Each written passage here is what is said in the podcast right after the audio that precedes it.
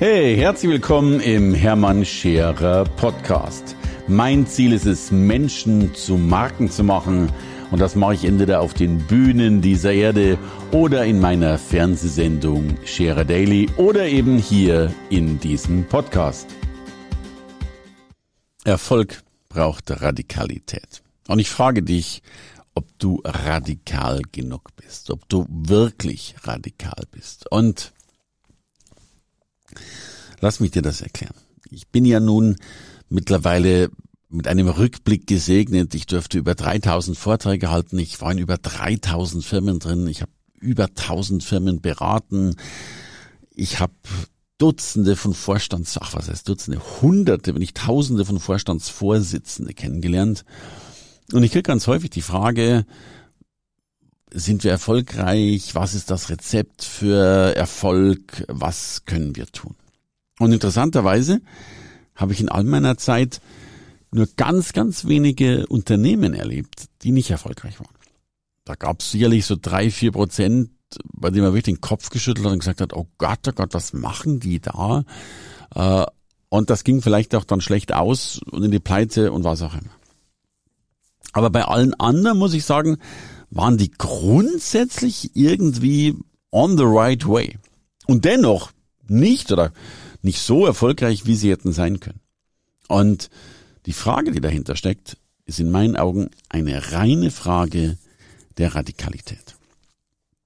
Weil die meisten Menschen die Dinge, die sie tun, nicht wirklich zu Ende denken, sondern auf einem Weg tatsächlich aufhören, sie zu Ende zu denken und glauben, dass das das Ende ist. Und ich glaube, der erste große Trugschluss ist, zu glauben, dass man an dem Punkt angekommen ist, von dem ich glaube, dass es diesen Punkt nicht gibt, weil all diese Dinge infinit tatsächlich unendlich sind. Und ich will dir ein paar Beispiele geben. Wenn du zum Beispiel sagst, du machst Kundenservice, dann erlebe ich, dass die wenigsten Kundenservice in dieser Radikalität, Extremität tun, wie das eigentlich ähm, möglich wäre. Schau, wenn du zum Beispiel sagst, ich habe eine große Serviceabteilung, ich habe ein großes Callcenter für, äh, wenn irgendwas schief geht, wenn Kunden anrufen, wenn sie Fragen haben, dann mag das extrem serviceorientiert klingen. Und vielleicht hast du das beste Service Center der Welt und vielleicht hast du die hochmotiviertesten Mitarbeiter der Welt aber die Grundidee oder die, die radikalste Idee von Service ist doch, dass es keinen geben muss.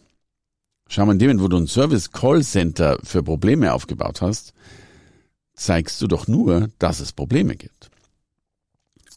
Stell dir mal vor, es gäbe keine Probleme bei deinen Kunden, dann bräuchtest du noch nicht mal einen Service.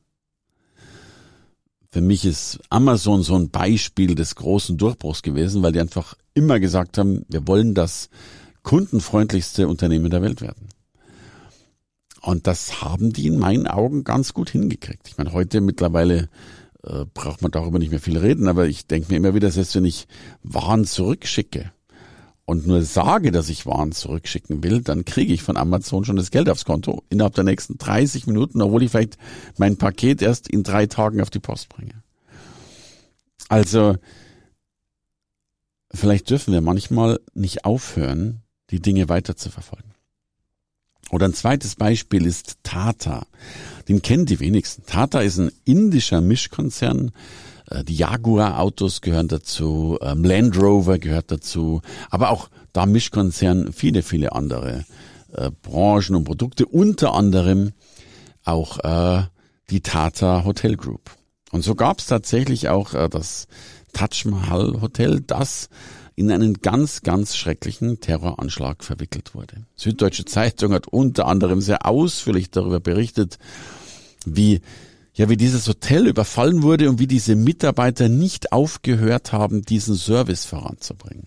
Und ähm, also die, die Gäste noch bewirtet haben, in Anführungsstrichen, in Anführungsstrichen bewirtet, während dieses Anschlags. Und irgendwann, als sie dann von einem Raum zum nächsten flüchten mussten, sagten die Mitarbeiter, wir rennen zuerst, damit, wenn jemand erschossen wird, werden zuerst wir erschossen und dann sie.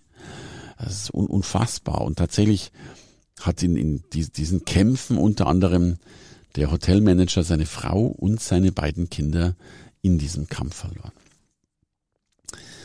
Da, das ist äh, schrecklich genug. Das Besondere an dieser Menschlichkeit, an dieser unendlichen Menschlichkeit, die danach kam, war tatsächlich der Tata-Chef selbst, der auf jede einzelne Beerdigung gegangen ist, äh, jeden einzelnen Mitarbeiter beziehungsweise die die, die Witwen äh, der, der Mitarbeiter äh, mit, mit Fonds und Co. ausgestattet hat, damit überleben können. Äh, und, und selbst den, was ich da, diesen Mango-Verkäufer, der sonst eben vor den Hotels seine fünf Mangos oder was verkauft hat, äh, mit Umsatzausfall, äh, Entschädigung ausgeglichen hat. Das ist für mich so eine, eine, eine Revolution der Menschlichkeit. Und ich will jetzt gar nicht darüber werten, ob das gut oder richtig ist und ob das richtig ist, dass man sich so sehr aufgibt, dass Frauen Kinder sterben. Ich hätte da ganz äh, andere Bedenken. Will nur aufzeigen, dass das auch eine Art von Radikalität ist, äh, die diese Firmen leben und, und schlussendlich dürfen wir Tata ähm, große Erfolge be, be, be, zuweisen. Ich denke allein an, äh, an den Aufwind von Range Rover, äh, den Range Rover halt seitdem es in den Händen von Tata ist. Und meine Grundidee und Überlegung ist, dass du dich mal fragst, ob du radikal genug bist. Dass du die Dinge sehr wahrscheinlich richtig machst, unterstelle ich dir. Aber machst du sie mit einer immensen Radikalität, mit Scheuklappen, mit, mit einer einzigen Richtung? Oder hörst du irgendwann mal auf, darüber nachzudenken? Hörst du auf, ähm, sie weiter zu verfolgen. Ähm, wir selbst haben dieses, die, dieses radikale Gen der Unzufriedenheit bei uns im Unternehmen etabliert. Wir wissen, wir machen einen guten Job. Wir machen ihn gern und sind stolz drauf. Und dennoch, wann immer wir ein Programm, gerade unser Goldprogramm ist so unser, unser Kernstück, darum heißt es ja auch Goldprogramm, wann immer wir das abgeschlossen haben, das erste, und, wir gefeiert wurden mit immer nur fünf Sternen und Co., Dennoch, das Erste, was wir danach machen, ist die große Meckerrunde, die da lautet, was war schlecht? Ähm, und wir könnten sehr wohl auf diesem hohen Niveau, auf dem wir mittlerweile sind, wenn ich das so ähm, unbescheiden sagen darf, eigentlich die Füße in die Luft strecken. Und dennoch stellen wir uns die Frage, was geht denn immer noch? Was können wir denn auch noch tun, äh, um voranzukommen? Und ich glaube ganz häufig, dass der Haupteinwand natürlich ein finanzieller ist. Dass das Menschen sagen, Mensch, mehr kann ich mir nicht mehr leisten, äh, das wird dann zu teuer und und und und auch dieser Einwand ist logischerweise berechtigt. Ich stelle aber gleichzeitig auch fest, dass dieses Return immer wieder zurückkommt. Selbst wenn du vielleicht in der ersten Stufe nicht so viel Geld verdienst und nicht so viel schaffst, wie du eigentlich finanziell versuchst zu erreichen, es kommt zurück, weil Menschen erkennen, wie ernst du es meinst, äh, weil Menschen erkennen, ob du wirklich für sie da bist oder nicht für sie da bist. Ich erlebe das oft so an, an banalen Kleinigkeiten, dass, dass ich in Pausen ansprechbar bin, dass ich mit meinen Teilnehmern rede, dass ich für die da bin und dann kriege ich oft sowas gespiegelt wie, hey, ist ganz außergewöhnlich, dass du mir Fragen beantwortest. Ich, hey, du bist mein Teilnehmer, warum sollte ich es nicht tun? Und insofern haben wir mittlerweile sogar eine Plattform entwickelt, wo wir mehr oder weniger 24-7, also sprich, ja, jeden Tag 24 Stunden lang für Fragen da sind. Und überleg mal, ob du wirklich in allen Dingen radikal genug bist. Wenn du Kunden gewinnst oder gewinnen willst, bist du radikal genug vorgegangen oder hast du dann doch irgendwann mal aufgegeben? Wenn du Menschen begeistern willst, bist du wirklich radikal genug vorgegangen oder hast du irgendwann aufgegeben? Heute schreibt mir einer, hey, meine Presseartikel werden nicht abgedruckt. Was mache ich falsch? Ich habe fünf Rechtschreibfehler entdeckt. Da musste ich nicht mehr drüber nachdenken, was falsch ist.